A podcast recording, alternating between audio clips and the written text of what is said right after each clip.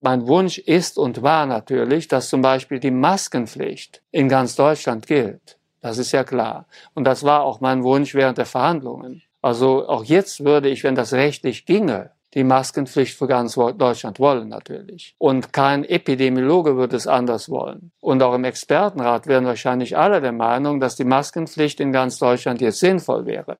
Soweit der Bundesgesundheitsminister Karl Lauterbach in seiner TV-Sprechstunde bei den Kollegen von Bild TV. Doch die Realität sieht anders aus. Ja, als du heute früh mit Maske ins Studio gefahren bist, warst du über Nacht jetzt nicht mehr das vermeintliche Schlafschaf, das den ganzen bösen, freiheitsbeschränkenden Maßnahmen der Politik hinterhertrottet, sondern ein Querdenker, der sich den unaufhaltsamen Freiheitsbemühungen von Wolfgang Kubicki und Marco Buschmann widersetzt und sich nun freiwillig weiterquält. Jetzt hört es aber wirklich auf. Ich protestiere entschiedenst dagegen, mich hier am frühen Montagmorgen schon als Querdenker titulieren zu lassen. Wenn, dann schon als verwirrtes Team Lauterbach-Mitglied, das trotz Förderimpfung nun mit äußerst gemischten Gefühlen in die Bahn steigt oder in den Supermarkt geht. Ja, da sagst du was und Spaß beiseite, nicht ganz zu Unrecht. Denn nach zwei Jahren Debatte um den richtigen Umgang mit der Pandemie und der Pandemie erscheint die heutige, fast bundesweit beginnende Maßnahmen spezifische freie Zeit doch weniger wie der lang ersehnte Freedom Day, den wir alle gesehen haben, als mehr wie ein Offenbarungseid der Politik im Allgemeinen und im Detail. Zumal dies natürlich auch das Ende der künstlich verzögerten und nur halbherzig geführten Debatte um eine Impfpflicht bedeutet. Bundesgesundheitsminister Lauterbach kann einem nur leid tun, immer mal unterstellt, dass sein unermüdlicher Einsatz für den Schutz der Bevölkerung in den vergangenen zwei Jahren wahrhaftig war. Und davon bin ich persönlich überzeugt. Ja, da bin ich wie, wie immer natürlich ein bisschen anderer Meinung, aber dennoch, jetzt muss er dann auch mit ansehen, dass natürlich keine Handelskette von ihrem Hausrecht zur weiteren Maskenpflicht Gebrauch macht und die Impfkampagne nicht mehr stockt, sondern steht und auch die Bundesländer zwar lauthals den fehlenden Instrumentarienkasten beklagen, aber selber natürlich heilfroh sind, den schwarzen Peter in Berlin verorten zu können und nicht selber bei sich irgendwo zu suchen. Und je nach Sichtweise, wie bei der FDP oder beim Gesundheitsminister und auch beim Kanzler der SPD, die Grünen sind auch fein raus, denn die retten ja gerade die Welt. Der Instrumentenkasten, auch so ein symbolhaftes Wort. Warum denn nicht der Werkzeugkasten? Ich muss da immer irgendwie an Musik denken. Und wenn wir die letzten zwei Jahre Revue passieren lassen, dann drängt sich mir nicht das Bild eines harmonisch klingenden, stimmig dirigierten Orchesters auf, sondern fällt mir nur unendlicher Streit ein, ein föderaler Flickenteppich und Angst vor Quarkdenkern. Und das klingt dann doch eher nach Stockhausen. Aber Scherz beiseite, mir ist natürlich schon klar, dass hier die Messinstrumente gemeint sind und nicht die Musikinstrumente. Dennoch klingt der Begriff nicht wirklich passend, denn eigentlich beklagt man ja die fehlenden Werkzeuge. Die Probleme mit den Zahlen und deren Interpretation sind nun wirklich hausgemacht. In Baden-Württemberg werden am Wochenende schon gar keine Zahlen mehr nach Berlin übermittelt. So viel zur Aussagekraft sinkender Werte des RKI am Wochenstart. Ja, sie können natürlich auch falsch sein, die Zahlen. Insofern liefern wir lieber gar keine, weil dann sind sie ja niedriger. Kurzum, es gibt mal wieder viel zu besprechen an diesem 4. April, liebe Hörerinnen und Hörer. Und egal, ob Sie schon alle Masken entsorgt haben und ohne Maske in der Gegend rumlaufen und einkaufen waren oder noch ein wenig besorgt sind, bleiben Sie unbedingt dran, denn wir legen sofort los. Sie hören Turtle Zone Tiny Talks den Debattenpodcast zum Zeitgeist mit Michael Gebert und Oliver Schwarz. Da sind wir wieder und herzlich willkommen zur Episode 78 der Turtlezone Tiny Talks an diesem denkwürdigen 4. April. Mein Name ist Michael Gebert und ich sage Hallo zu meinem Co-Host Oliver Schwarz. Ich hätte dich ohne Maske ja kaum wiedererkannt. Servus, Michael, und auch von mir ein herzliches Hallo an unsere Hörerinnen und Hörer. Schön, dass Sie auch heute wieder bei unserer Podcast-Debatte zum Wochenstart mit dabei sind. Denkwürdig ist sicher der richtige Begriff. Selbst wenn angesichts des alles überschattenden Krieg in der Ukraine natürlich keine Autokorsos einen Freedom Day und Sieg über das nervige Coronavirus feiern.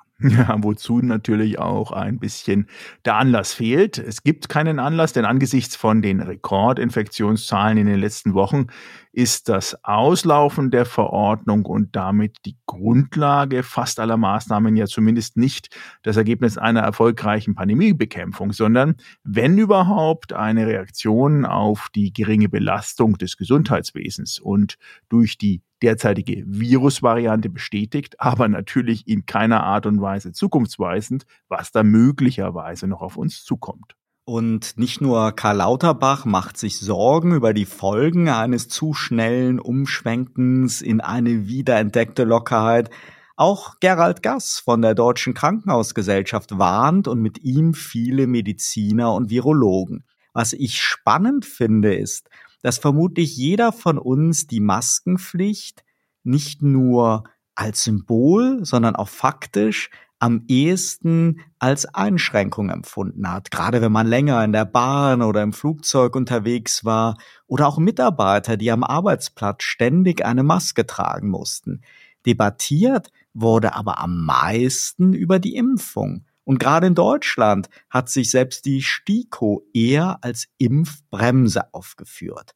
Während die erste logische Frage ja eigentlich wäre, ob nicht eine umfassende Impfpflicht eine gute Grundlage für den Wegfall der Maskenpflicht und anderer Beschränkungen wäre, fallen wir gerade sehenden Auges in den Ausgangszustand zurück.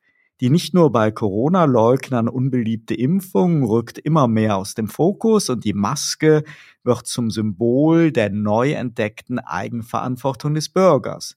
Und so würde es nicht wundern, wenn wir sie spätestens im Herbst wieder täglich brauchen. Den Restbestand jetzt bei eBay Kleinanzeigen zu verscherbeln, wäre vermutlich übereilt.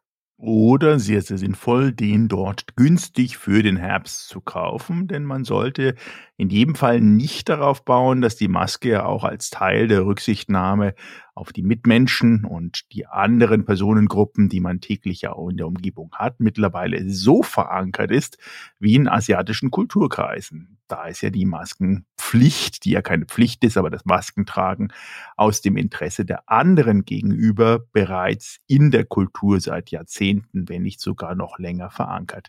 Gerade weil wir sie ja erst gerade angesichts einer pandemischen Bedrohung und später dann unter Zwang kennengelernt haben, ist das bestenfalls eine Hassliebe, die da ein bisschen bei uns entstanden ist.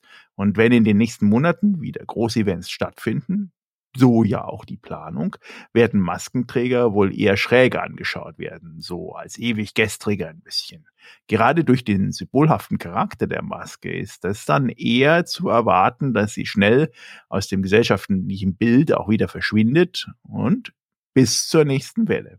Denn dann, gerade dann, werden mit dem Nichttragen auch natürlich diese Versicherung, dass wir keine Pandemie mehr haben, dass die auch vorbei wäre, ja auch immer mehr mitgetragen. Vermeintlich. Wohl wahr.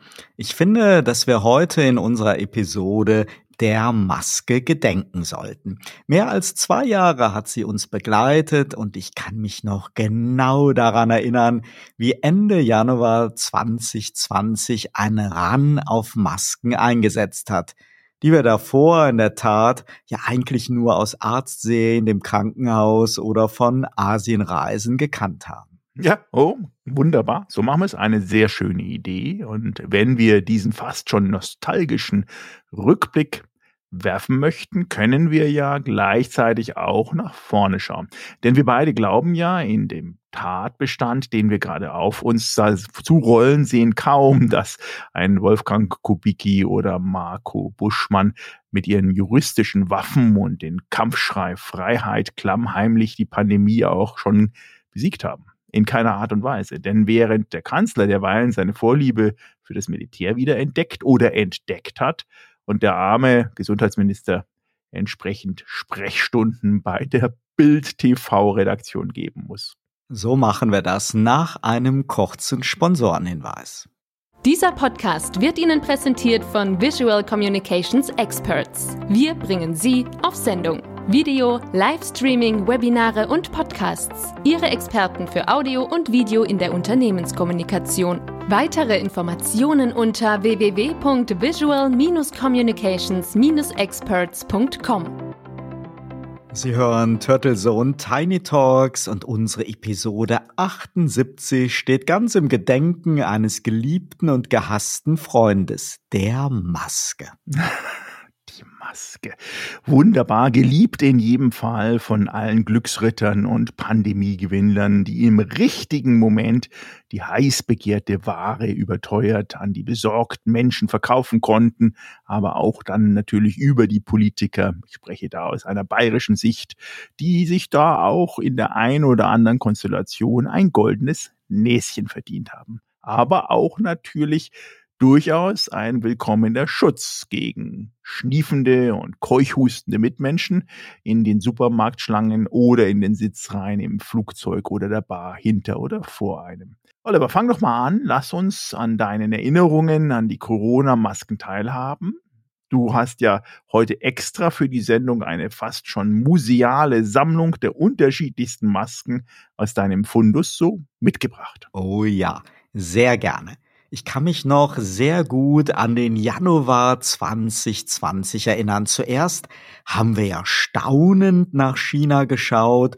Gesundheitsminister Spahn hat die Sinnhaftigkeit von Masken außerhalb von Krankenhäusern in Frage gestellt. Und dann begannen die ersten Hamsterkaufwellen. Zuerst Desinfektionsmittel, dann Masken. Und dann kam die Stunde der Importeure und der Goldgräber. Im klassischen Sanitärgroßhandel ging bald gar nichts mehr und bei Amazon und Co. wurden Atemschutzmasken aus dem Malergewerbe und vermeintlich medizinisch geeignete Einwegmasken zu horrendesten Preisen an den Mann und an die Frau gebracht. Und Qualitätsprodukte von 3M zum Beispiel, sogar mit FFP3, hatten Wochen oder monatelange Lieferzeiten. Ich habe noch so ein High-End-Produkt mit riesigem Wechselfilter vorne dran, das vermutlich auch für einen Atomunfall geeignet wäre und das ich natürlich nie getragen hatte. Ja, und dann besannen sich Spahn eines Besseren und plötzlich machte man sich Sorgen um die Versorgung der Medizineinrichtung und für uns Bürger kamen sogenannte Community-Masken ins Angebot, die angenehme Stoffe hatten und auch noch modisch schick aussahen. Die Anbieter wurden kreativ, und zugleich die Forderung nach mehr Maskenherstellung made in Germany kam auf. Wer trotzdem auf Nummer sicher gehen wollte und die teuren FFP2-Masken getragen hat, bekam dann im Internet Anleitungen für eine Mehrfachnutzung, zum Teil durch eine sorgfältige Behandlung im Backofen. Nachdem sich die Chinesen verwundert die Augen gerieben hatten, ob der Nachfrage aus aller Welt und sämtlicher Lagerschrott im offenen Anbieterverfahren für zig Milliarden an ihren Sparen verkauft worden war und ja, wir haben schon erwähnt, so mancher Zwischenhändler mit guten Drähten in die Politik ein kleines oder großes Vermögen gemacht hatte, wurden dann die Karten neu gemischt. Immer mehr günstige medizinische Einwegmasken überschwemmten den Markt und auch die FFP2-Masken wurden immer günstiger, so günstig, dass nun die Supermarktparkplätze voll davon lagen und heute in den Weltmeeren unendlicher Maskenabfall herumschwimmt. Die stylischen Community-Masken mit hochwertigen Stoffen, aber umstrittener Schutzwirkung waren dagegen out, weil nicht mehr ausreichend für die behördlichen Vorschriften in Bus und Bahn. Und nachdem zuletzt über einen langen Zeitraum nur noch FFP2-Masken einen Zugang zum Handel und sozialen Leben ermöglicht haben, fällt nun mitten in Hochinzidenzzeiten die Maskenpflicht komplett. Eine wahre Achterbahnfahrt. Und bis heute ist, glaube ich, bei vielen Bürgern immer noch nicht angekommen, dass der Sinn und Zweck der Masken nicht nur ein Schutz von sich selber, sondern auch von anderen ist. Und natürlich macht es sehr viel Sinn, auch ohne Vorschrift zumindest eine Community-Maske in der Tasche zu haben und in Menschenmengen vorsichtshalber aufzusetzen oder im Falle eines eigenen Infekts auch aus Rücksichtnahme. Ein bisschen wie das im asiatischen Kulturkreis ist, wie du ja eben auch ausgeführt hast. Mal ganz unabhängig von Corona natürlich, die Maske ist aber sicherlich ein Symbol für die Belastung der Pandemie, steht aber auch für eine weitgehend infektionsfreie Zeit mit dem Grippevirus in den letzten zwei Jahren. Und natürlich ist niemand begeistert, auf einer fünfstündigen Zugfahrt durchgehend eine FFP2-Maske zu tragen. Aber wenn du mich fragst, mein Blick auf die Maske ist mittlerweile wesentlich versöhnlicher. Und ich glaube nicht nur, dass wir sie im Herbst wiedersehen werden, ich glaube auch, dass die Asiaten uns da wirklich voraus sind.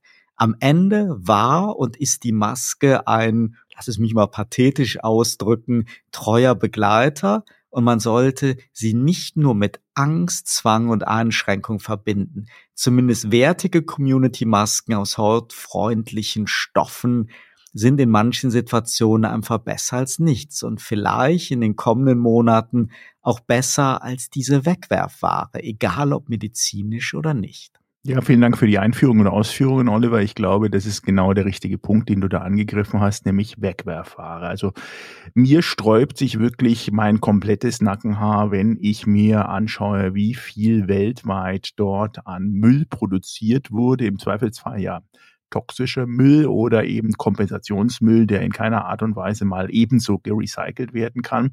Und auf der anderen Seite versuchen wir ja auch seit Jahrzehnten in Deutschland Weltmeister im Vorauseilen von entsprechenden umweltschützenden Maßnahmen, Mülltrennung und sonstigen zu sein. Also das ist äh, für mich einfach ein Thema, wo ich sage, wie kann sowas zumindest in einer mittellangfristigen Planung zusammenpassen, in entsprechenden kurzfristigen Reaktionen.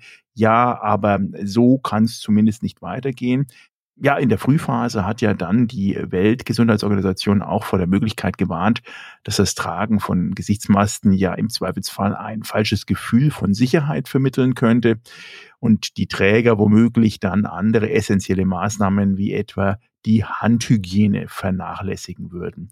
Das hat sich in dem Zusammenhang laut zwei Studien, die dort gemacht wurden in den letzten zwei Jahren, dann nicht bestätigt. Was ich auch spannend fand, dass sozusagen dieses komplette Maßnahmenpaket Hygiene, Abstand, Maske zumindest bei den Leuten angekommen ist.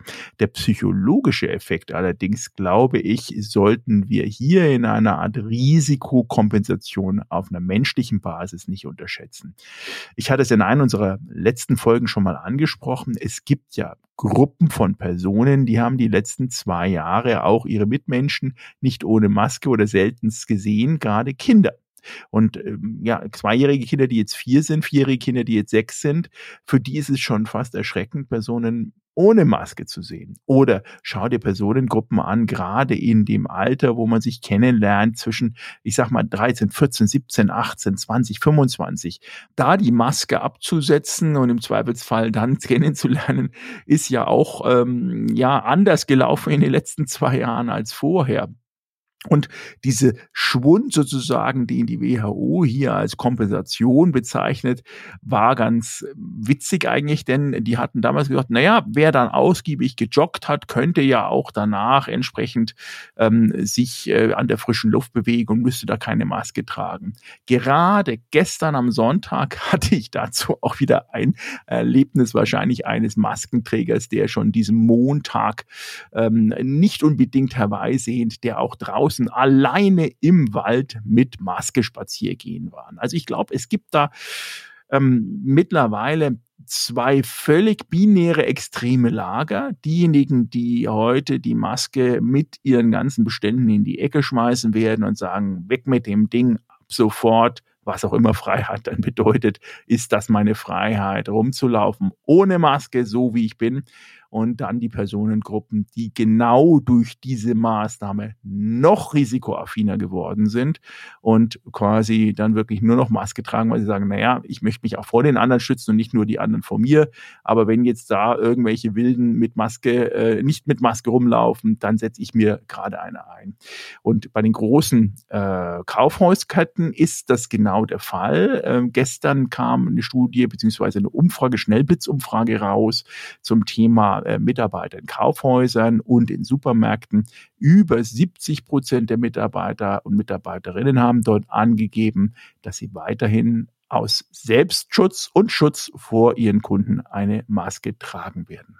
Ja, also wirklich spannend. Ich möchte zwei Punkte rausgreifen. Zum einen hast du das sehr schön gesagt mit dieser binären Entwicklung und das haben wir ja so oft heutzutage in gesellschaftlichen Debatten, dass immer sehr stark schwarz und weiß gemalt wird, pro und contra, aber oftmals gibt es ja die Abstufung, die Vernunft liegt manchmal in der Mitte und du hast das Thema Gesamtpaket angesprochen. Für mich steht die Maske auch stellvertretend für ganz viele Maßnahmen in der Corona-Zeit. Der gebotene Abstand in Warteschlangen, die Impfung, auch alles Bausteine zum Pandemie- und Gesundheitsschutz. Und auch da hat man den Eindruck, dass leider wenig Vernunft hängen geblieben ist. In den Supermärkten wird schon seit nicht nur seit Wochen, seit Monaten schon wieder gedrängelt trotz Markierungen auf dem Boden. Selbst Menschen, die keine Impfgegner sind, haben mich in den letzten Wochen fassungslos angeschaut, ob meiner vierten Corona-Impfung und gefragt, muss man das etwa? Nein, natürlich nicht. Aber man kann sich ja auch ohne Vorschrift umsichtig verhalten. Und klar freuen wir uns alle auf sonnige Tage, auf Freizeitaktivitäten und Urlaube, ohne aufgrund von Vorschriften ständig eine Maske tragen zu müssen. Aber ähnlich wie mit der Handdesinfektion kann es ja nicht schaden, wenn wir weiterhin sensibilisiert sind und uns nicht scheuen, bedarfsweise in Menschenmengen eine Maske aufzusetzen. Die Erfahrungen der letzten zwei Jahre zeigen aber, dass dies vermutlich ein frommer Wunsch und blauäugiger Gedanke bleibt. Die politischen Zeiten stehen auf Lockerung, die Menschen sind von den Diskussionen ermüdet und aus Kostengründen werden schneller als gedacht nicht nur die Testinfrastrukturen runtergefahren, sondern auch der Druck aus der ohnehin ja schon zum Erliegen gekommenen Impfkampagne rausgenommen. Wenn diese Woche im Bundestag kein Wunder passiert, werden wir keine Impfpflicht erleben oder nur ein irgendwie gearteter Kompromiss, zum Beispiel eine Impfpflicht ab 60 oder 70 oder 80 oder 90 Jahren. Das situativ populäre Motto lautet Eigenverantwortung. Wir werden gar nicht schnell genug hinsehen können, wie alle Unternehmen, Institutionen und Behörden froh sein werden, nicht mehr als Kontrolleur auftreten zu müssen und in der Pflicht zu sein. Und der Bund ist nach zwei Jahren Querelen mit den machtbewussten und eitlen Länderchefs auch müde. So ehrenhaft das Motto von Olaf Scholz war, den Impfschutz ohne Fraktionszwang in die Hände der einzelnen Abgeordneten im Bundestag zu legen, so absehbar war doch das Ergebnis. Nenn mich ein impfgläubiges Schlafschaf, aber um wie viel schöner wäre es doch gewesen, wenn Lauterbach hätte verkünden können, dass wir nun aufgrund einer beinahe vollständigen Impfabdeckung die Regeln lockern können oder von mir aus auch auf Basis von deutlich zurückgehenden Infektionszahlen als Ergebnis von Vorsicht und Umsicht. Dann könnte man sich fröhlich über einen Freedom Day freuen und rufen, Bye bye, liebe Maske, mach es gut. Aber mal ganz nüchtern betrachtet, reagieren wir auf eine derzeit gemäß der Lesart der Zahlen nicht bedrohliche Situation in den Kliniken und weniger auf das persönliche Risiko an Corona zu erkranken. Und es ist ja auch so, dass Corona trotz hunderter Toter jeden Tag irgendwie an Schrecken verloren hat. Jeder kennt Menschen, die schon erkrankt und wieder genesen sind und nur wenige kennen Betroffene auf den Intensivstationen. Ja, leider ist da die Fahrlässigkeit wieder an der Tagesordnung. Ich meine, wir haben das ja auch beide auch in Dubai gesehen. Klar, da ist das Leben auch wieder zurück, im Ausland teilweise auch. Es ist natürlich ähm, wirklich auch äh, wünschenswert, dass man da wieder an Leichtigkeit gewinnt. Aber wenn wir mal ganz ehrlich sind, ob das jetzt die Restaurants oder die Clubs oder die Bars am Abend sind, das ist genauso wie vorher, mit Maske, ohne Maske. Ähm, und diese Eigenverantwortung, ähm, zumindest in Deutschland, nehme ich äh, den Leuten ähm, nur teilweise ab, gerade bei weil sie ja doch ein bisschen obrigkeitsliebender sind als so manches anderes weltweites Volk. Es bleibt zu hoffen, dass ähm, wir vernünftig bleiben bei der Nutzung einer Maske, auch wenn jetzt die Pflicht zumindest auffliegt. Es bleibt auch vernünftig, ähm, dass wir auch bei der Impfung sozusagen uns stetig daran halten.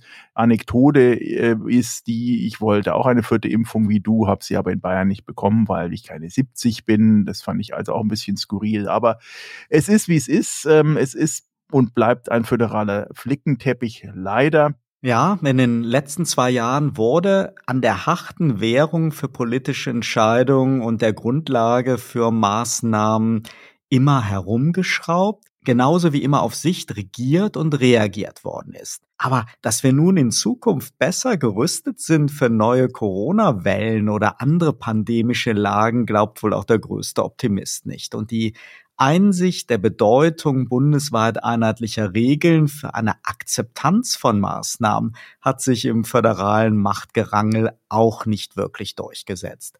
Vielleicht ist es also doch eine gute Idee, seinen Frieden mit der Maske zu schließen und diese nicht in der Euphorie jetzt zu zerschneiden oder wegzuwerfen. Der nächste Herbst ist schon in Sichtweite und wenn es dann auch nur um gegenseitige Rücksichtnahme vielleicht zur Reduzierung von Grippeinfektionen geht. Etwas bleibt hoffentlich an Learnings von den letzten zwei anstrengenden Jahren hängen. Ja, die Hoffnung stirbt zum Schluss. Haben Sie weiterhin heute Ihre Maske auf, wenn Sie einkaufen gehen oder sagen Sie um Gottes Willen weg mit dem Ding?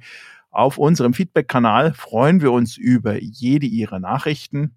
Michael Gebhardt und Oliver Schwarz freuen sich auch nächsten Montag, wenn Sie bei Turtles und Tiny Talks wieder mit dabei sind. Bleiben Sie gesund und uns treu bis zur nächsten Woche.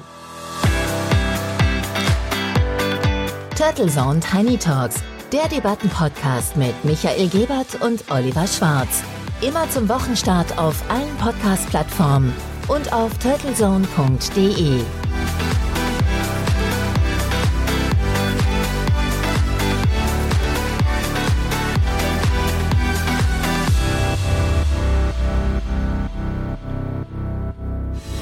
Für Werbung in diesem Podcast oder eine Sponsoring-Partnerschaft wenden Sie sich bitte an Turtle Media unter 0721 977 907 15.